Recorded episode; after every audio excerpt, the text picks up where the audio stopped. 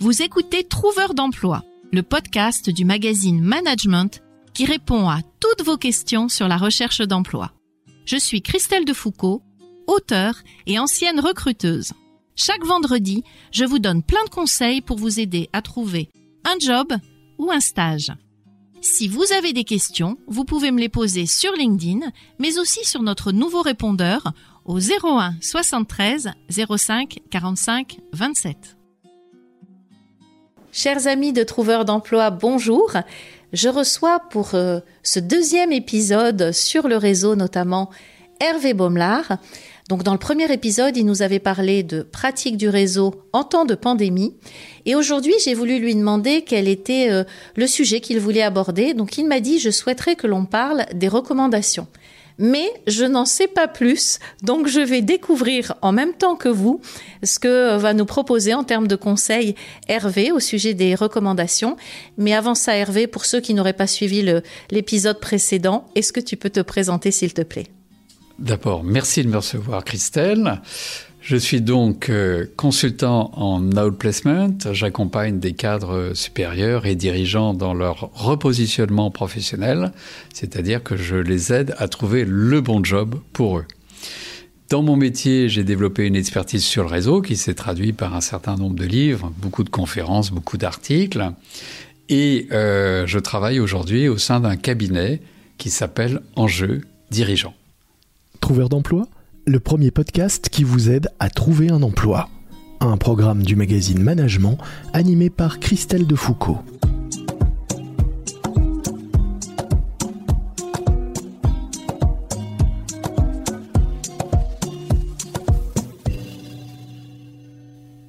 On peut quand même parler de ton livre que j'ai découvert en 2009 qui s'appelle Trouver le bon job grâce au réseau, qui a été pour moi une révélation et qui a été un outil d'aide absolument incroyable pour toutes les personnes que j'accompagnais à l'époque quand je faisais aussi de l'outplacement, de l'insertion. Donc euh, merci pour ce livre et si vous ne le connaissez pas encore, c'est un livre qui est sorti en 2004 mais qui a été édité, réédité, euh, voilà parce qu'il est toujours d'actualité. En plus, je crois que tu le réactualises assez souvent. Donc rappelez-vous, c'est Trouver le bon job grâce au réseau d'Hervé Baumelard aux éditions Erol. Ton premier conseil, alors non, c'est même pas ton premier conseil, c'est qu'est-ce que tu veux nous dire en ce qui concerne les recommandations? Déjà, le réseau consiste à se rendre visible et lisible auprès d'un écosystème défini par euh, mon projet et ma cible, et mes cibles. Donc il faut que euh, par rapport à cette recherche d'emploi, je rencontre un maximum de personnes qui sont dans cet écosystème. Alors ça peut être des, veilleurs, euh, des gens qui peuvent m'alerter. Ça peut être des connecteurs, des gens qui vont me connecter à d'autres personnes. Ça peut être des informateurs, des gens qui vont me donner de l'information euh, sur une entreprise, sur un secteur. Et in fine, ça va être des décideurs, c'est-à-dire des personnes qui sont capables de décider sur mon éventuelle embauche. Donc il faut que je rencontre un maximum de personnes dans cet écosystème. Pour rencontrer ces personnes, qu'est-ce que je vais faire? Je vais déjà activer mon premier cercle. Et là, on a une notion intéressante qui consiste à dire le réseau, c'est de la proaction et non pas de la réaction. Donc j'attends pas que le réseau vienne à moi, parce que soyons clairs, il viendra jamais à moi. En revanche, c'est à moi d'aller vers le réseau. Donc d'où l'intérêt des cibles et d'où l'intérêt d'activer mon premier cercle pour ce premier cercle, me connecte à des gens que je ne connais pas, donc le deuxième cercle, qui eux-mêmes vont me connecter au troisième, au quatrième cercle, etc.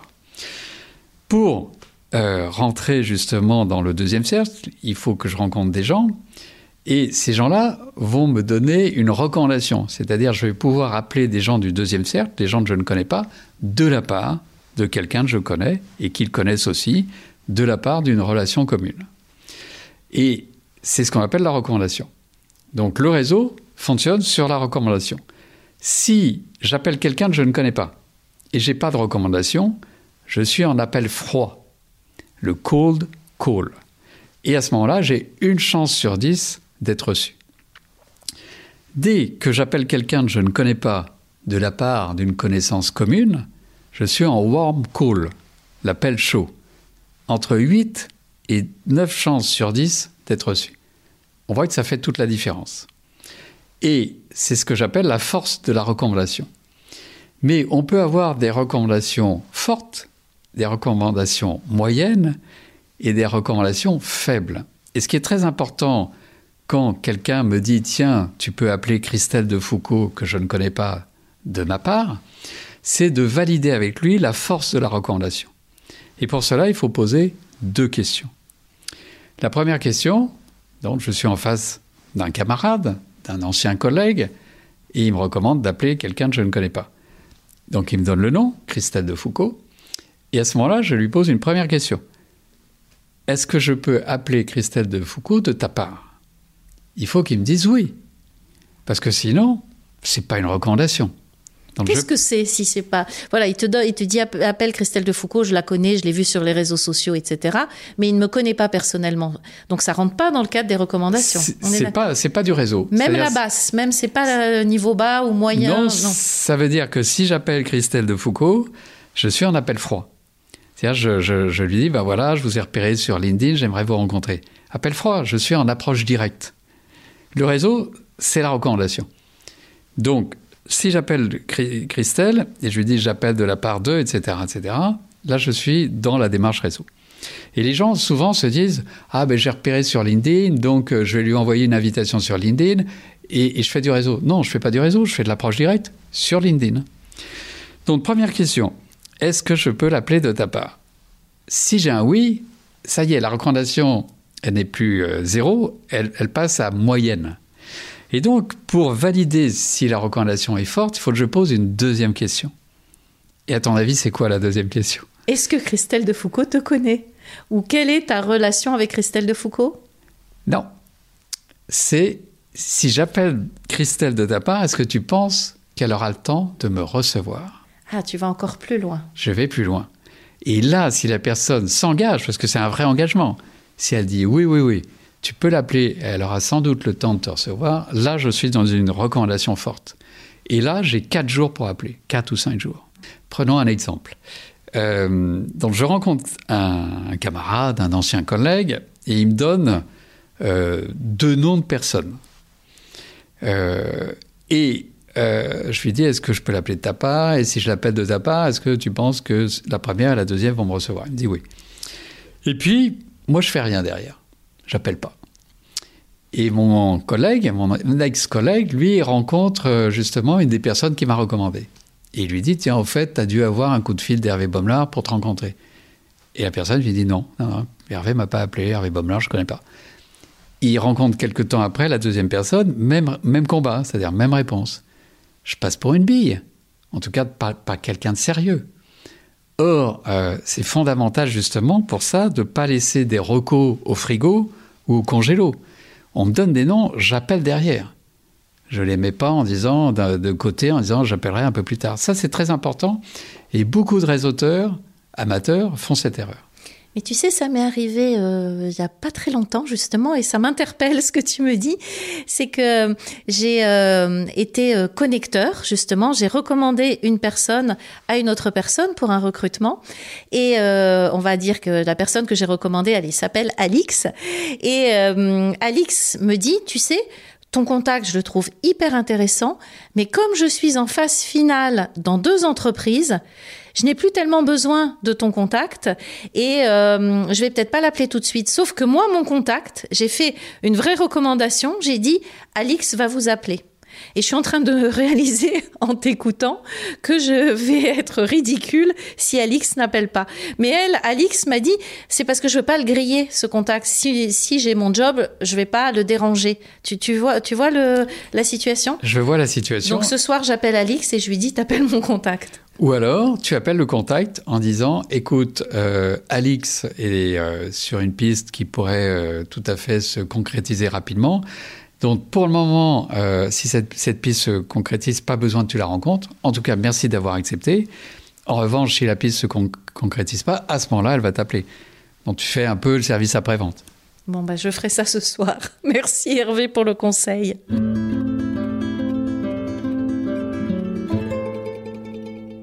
Et hum, qu'est-ce que tu aurais d'autre comme, euh, comme euh, conseil à donner à ceux qui euh, font office de recommandation Alors, comment on les appelle, ceux qui donnent des recommandations? Les recommand...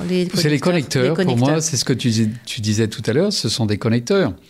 Ce qui est important, euh, c'est de comprendre que le réseau fonctionne sur la confiance. Et c'est une triple confiance. C'est-à-dire, je suis connecteur, donc je reçois quelqu'un qui, à qui je vais donner des contacts.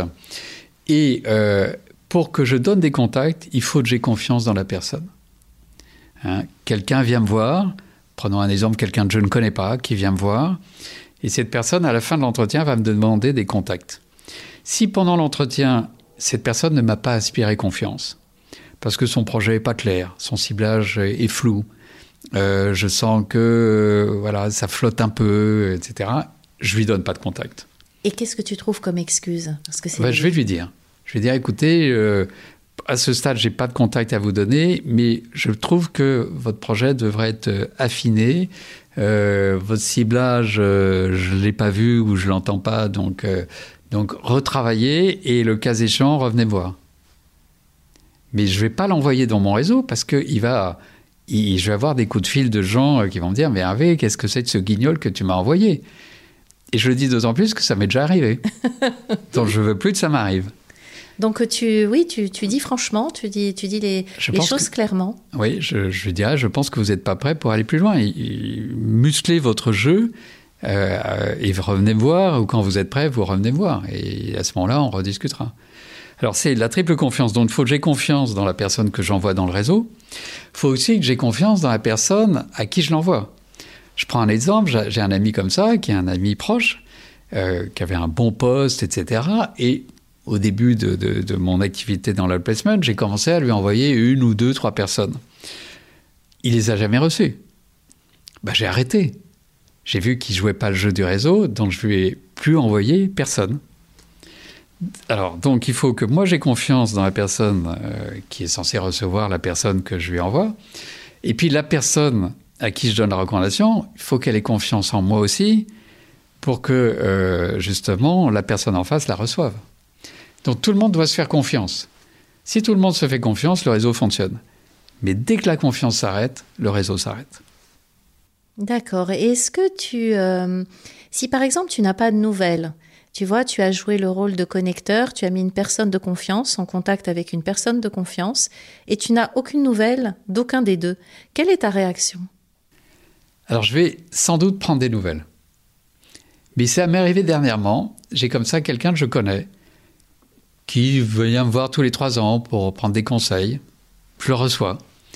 Il me dit, voilà, euh, maintenant j'aimerais... Euh, changer de métier, je suis dans la formation et, ce que j'aimerais, c'est devenir plutôt euh, manager de talent au sein d'une entreprise, en CDI, etc. Est-ce que mon projet fonctionne? Je lui dis, bah, écoute, oui, tu as toutes les capacités, toutes les compétences pour le faire. Et il me dit à la fin, est-ce que tu pourrais me faire rencontrer des DRH que tu connais? Et donc, je lui donne deux contacts, deux anciens clients. DRH, une femme, un homme. Et il sort de mon bureau, et le lendemain, aucun mail de remerciement. Bon, déjà, erreur. Et puis, j'ai pas de nouvelles. Et en fait, c'est les deux DRH qui m'ont donné des nouvelles en disant on a bien reçu euh, Paul Dupont, euh, voilà ce qu'on lui a dit, etc. C'est-à-dire que c'est les DRH à qui j'ai envoyé Paul Dupont, enfin Paul Dupont a été, a été les rencontrer, qui m'ont donné des nouvelles de ces rencontres. C'est pas Paul Dupont. Et donc Paul Dupont, il m'a jamais donné de nouvelles. Et puis les mois sont passés, et puis il me rappelle, je sais pas, 18 mois après, Ah Hervé, j'aimerais bien te, revoir pour rediscuter, etc. Je dis, mais Paul, euh, tu m'as jamais donné de nouvelles des contacts que je t'ai donnés il y a 18 mois. Il m'a dit, ah ouais, mais tes contacts, ils étaient nuls. Hmm. Ça donne pas envie, hein Et alors, tu sais, euh, quand je pose cette question-là aux personnes qui ne donnent euh, pas de nouvelles, je leur dis, mais pourquoi on n'a pas eu de retour? Et souvent, ce qui se passe, c'est que les euh, candidats te disent, je ne vous ai pas donné de retour parce qu'il ne s'est rien parce que ça ne s'est pas bien passé. Tu vois, comme ça s'est pas bien passé ou qu'il ne s'est rien passé, ils estiment qu'il ne faut pas faire de feedback. Un peu comme si le feedback ne se faisait que quand il y avait euh, une réussite, euh, le poste au bout et un succès. Alors qu'en fait, le feedback, il faut le faire tout le temps.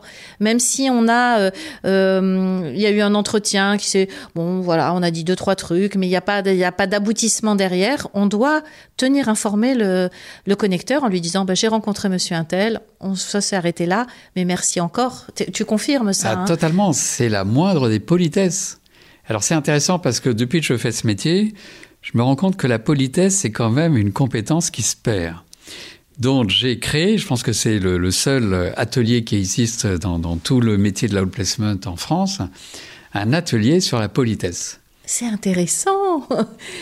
Et alors, dis-nous, quels sont les conseils? Alors, tu veux peut-être pas tout délivrer euh, Non, c'est un atelier de deux heures. Donc, on a quand même deux heures hein, où, on va partager des choses sur les règles de politesse. Alors, pour l'habiller, euh, pour pas dire atelier politesse, que ça, ça va faire fuir tout le monde, j'ai appelé ça euh, atelier de savoir-être et savoir-vivre en réseau. Ça, ça passe mieux, le titre passe mieux. C'est de la pub et c'est du marketing. Et en fait, j'explique aux gens bah, tout ce qu'on vient de dire. Il faut remercier le lendemain par un mail. Euh, il y a des modèles de mails qui existent d'ailleurs euh, sur des outils comme JobFinder. Euh, ensuite, il faut tenir au courant des entretiens qu'on a obtenus grâce à la personne, grâce au connecteur, quel que soit le résultat de l'entretien. Mais c'est une question de politesse. Il faut tenir au courant la personne le jour où on a trouvé un job. Et c'est pas un mail que j'envoie à tous les gens que j'ai rencontrés. non, non, c'est des mails personnalisés, hein, avec vraiment de la personnalisation. Et puis, on, entretient euh, justement le, contact et la mémorisation par des cadeaux, ce que j'appelle les petits cadeaux, un article, une invitation à une conférence, euh, euh, un résumé de bouquin. Il y a des sites comme ça où il y a des résumés de bouquins qui sont absolument très, très, très bien faits. Voilà. Donc, vraiment, on, on, soigne le réseau pour que le réseau nous soigne. Donc, ça, c'est très important. Alors, ensuite, il y a des règles de politesse c'est la première des choses, et d'ailleurs je n'ai pas respecté cette règle aujourd'hui quand je suis venu te voir. Pourquoi C'est qu'on arrive à l'heure. Arriver à l'heure, c'est arriver cinq minutes avant. On n'arrive pas en retard, évidemment, on n'arrive pas en retard, ça c'est évident, mais on n'arrive pas trop en avance non plus. je prends un exemple, un jour j'attends quelqu'un à 11h, à 10h10, l'assistante euh, du, cabinet me dit, euh, il y a votre rendez-vous de 11h, quelle heure et ça se fait pas d'arriver 50 euh, minutes en avance. Soit cette personne a tellement peur d'être en retard qu'elle arrive 50 minutes en avance, et déjà ça projette pas une très bonne image euh, pour moi. Et deux, ou alors elle pense que j'ai vraiment rien à foutre et que je suis absolument disponible, et c'est pas mieux, c'est pas c'est pas une meilleure image projetée. Donc il y a ça, et puis ensuite, c'était très amusant de, préparer cet atelier parce qu'il y a quand même des entretiens réseau qui peuvent se passer au restaurant. Et puis il y a des règles au restaurant. Et ça m'a permis de revisiter des règles et je l'avoue, j'avais pas encore forcément moi-même tous les codes du restaurant. Et entre autres, il y a un des codes, c'est la serviette. Qu'est-ce qu'on fait de sa serviette quand on arrive au restaurant? Est-ce qu'on la déplie tout de suite dès qu'on est à table? Est-ce qu'on la déplie quand, euh, le, quand on vient de commander Est-ce qu'on la déplie quand le premier plat arrive, etc. Alors, quelle est ta réponse concernant la serviette Alors, c'est pas ma réponse, c'est la réponse, le code, c'est qu'on la déplie dès qu'on arrive à table. Alors, moi, j'avais cette réponse-là, mais je pensais qu'on attendait que l'autre le fasse avant. Non. On arrive, on le fait. Dans les livres, ils nous disent ça, en tout cas, et donc c'est ce que j'explique à nos candidats et à nos clients. Et par rapport au, justement à l'entretien réseau, quand tu vas rencontrer quelqu'un au restaurant, je pense, enfin, il me semble que c'est à toi d'inviter. Tout à fait. Si tu lui demandes une faveur, s'il doit jouer le rôle du connecteur, c'est toi qui l'invites. Tout à fait. Et alors, il m'est arrivé l'histoire suivante, que j'adore raconter. C'est un de mes clients qui s'appelle Marc, me dit Tiens, j'ai un bon copain qui est en recherche d'emploi, est-ce que tu peux le rencontrer pour lui donner des conseils? On est dans une démarche réseau. Ça vient de la part de Marc, en qui j'ai totalement confiance. Il me, demande ça comme un service. Évidemment, j'accepte de rencontrer la personne. La personne en question, qui est un monsieur, m'appelle et on prend rendez-vous.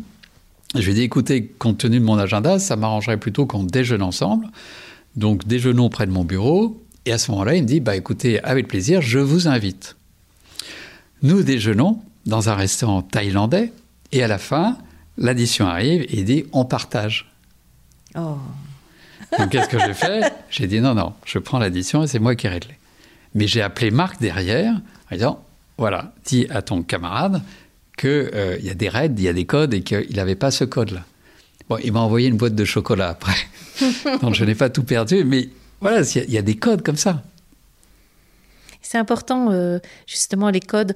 Parfois, comme on est dans la vie professionnelle, on oublie un peu les codes de, savoir-vivre parce que, euh, comme si euh, on ne pouvait appliquer ces codes que quand on était avec la famille, les amis, des relations non professionnelles, alors que dans le cadre professionnel, c'est d'autant plus vrai. Je pense que c'est vrai aussi pour tous les messages d'approche, notamment sur LinkedIn. Toi, tu dois le voir, les messages privés où les gens ne mettent même plus de forme, de rien du tout, et euh, où on nous balance des choses comme ça. Et je ne sais pas si tu, tu, parles de ça aussi dans ton atelier euh, sur la politesse, la politesse dans les MP et dans, dans l'approche LinkedIn. Bah, dans l'approche LinkedIn et dans les mails, dans ce qu'on écrit. Parce que euh, moi, le premier, quand j'écris un mail, souvent c'est assez lapidaire. Mais ensuite, je le relis et je mets le cher, je mets euh, l'enrobage, euh, l'enrobage, l'enrobage qui, qui, permet de mieux passer. Euh, évidemment, jamais je vais, écrire un mail d'insulte ou un commentaire insultant, etc. Si, ça me vient, ça me passe par l'esprit, jamais je vais l'écrire. D'ailleurs, je suis étonné sur LinkedIn et encore, j'en vois beaucoup moins maintenant. Il y avait des moments, des gens qui commentaient des articles ou des posts, mais c'était insultant. Euh, et, c'est débile, c'est débile. Alors là, je reviens aux fondamentaux du réseau. Pour moi, le meilleur livre jamais écrit sur les relations humaines, c'est Comment se faire des amis de Dal Carnegie qui est vraiment un livre que, je relis avec un bonheur euh, extraordinaire. C'est quand même un livre qui a été écrit en 1937 et qui explique plein de choses sur comment euh, avoir de bonnes relations avec les autres, ce qui est quand même la, base pour, bien vivre. Il explique une chose, c'est que ça sert à rien de critiquer. Parce que euh, celui qu'on critique, ben, on s'en fait un ennemi à vie. Nous, on se fait plaisir, mais ça ne fait pas avancer la machine, ça fait avancer personne. Et quand je vois des gens qui critiquent euh, sur LinkedIn, qui, qui, mettent des commentaires assassins, je me dis, mais ils sont, ils sont débiles, ils sont fous. Parce que moi, je suis recruteur, je regarde un peu le profil de la personne, puis je regarde ce qu'elle ce a écrit, euh, ses commentaires, ses likes, etc. Et je vois qu'elle critique tout le monde. Jamais je vais l'engager. C'est une personne toxique. C'est intéressant que tu nous dises ça parce que c'est vraiment le sujet de euh, ce que voient les recruteurs, euh, ce qu'ils lisent et de l'image que l'on va donner, l'image que l'on peut donner euh, à travers les commentaires. Et c'est vrai qu'il faut qu'on fasse attention parce que les recruteurs, même s'ils n'interviennent pas, font parfois partie de cette majorité silencieuse et regardent tout, observent, notent et puis mettent de côté. Alors sur LinkedIn, on ne parle pas de politique. Quand je vois des gens qui parlent de politique sur LinkedIn, je me dis quelle erreur Surtout pas. Alors même d'ailleurs, je vais encore plus loin. Moi, je, conseille toujours à, mes clients euh, de, bien remplir sur LinkedIn la dernière, fonction, euh, la dernière section qui est les influenceurs. C'est de suivre des influenceurs. Et je dis, le choix de vos influenceurs, il dit quelque chose sur vous. Euh, les entreprises que vous suivez, évidemment, suivez les entreprises qui, appartiennent à vos cibles. C'est logique, c'est cohérent. les groupes, on a le droit d'être dans 50 groupes dans LinkedIn soyez dans les groupes qui correspondent à votre métier, à votre univers, à vos centres d'intérêt. Euh. Et puis les écoles, on suit les écoles. Mais dans les influenceurs, je dis toujours, euh, vous m'enlevez Emmanuel Macron, vous m'enlevez euh, Édouard Philippe, vous, vous m'enlevez tous les hommes politiques. Non, on n'est pas dans un, dans un, comment dire, dans, dans un outil où on, on peut afficher plus ou moins ses idées politiques. Ça n'a aucun intérêt. Mais écoute, je trouve que ce sont de très sages conseils. Je te remercie infiniment. Je ne sais pas si tu as un dernier conseil pour la fin concernant les recommandations avant que l'on se quitte. Non, mon dernier conseil, il est simple, c'est mon, mon leitmotiv, c'est networking or not working. Donc, euh, j'adore. il faut réseauter, il faut réseauter, et le réseau euh, sert à tout, puisque le jour on a besoin d'un plombier, et d'ailleurs c'était mon cas euh, dimanche dernier, euh, c'est toujours la panique. Euh, et à ce moment-là, plutôt que d'aller sur Internet et sur comment dire sur Google, il faut surtout pas. Qu'est-ce qu'on fait? Ben, On appelle les gens qu'on connaît et en qui on a confiance, et c'est eux qui vont nous donner l'adresse du plombier qui va pas nous qui va pas nous, nous prendre plein d'argent. Merci Hervé pour le temps que tu nous as consacré, que tu m'as consacré, pour tous ces précieux conseils destinés aux trouveurs d'emploi. Merci à vous qui nous avez écoutés une fois de plus, tous les vendredis. Et je vous donne rendez-vous à la semaine prochaine pour un prochain épisode de Trouveurs d'emploi. À bientôt! Merci d'avoir écouté Trouveurs d'emploi. Si cet épisode vous a plu et que vous souhaitez faire connaître ce podcast au plus grand nombre, mettez-nous des étoiles. Vous venez d'écouter Trouveurs d'emploi, un podcast du magazine Management présenté par Christelle Defoucault et réalisé par Lucas Vibo.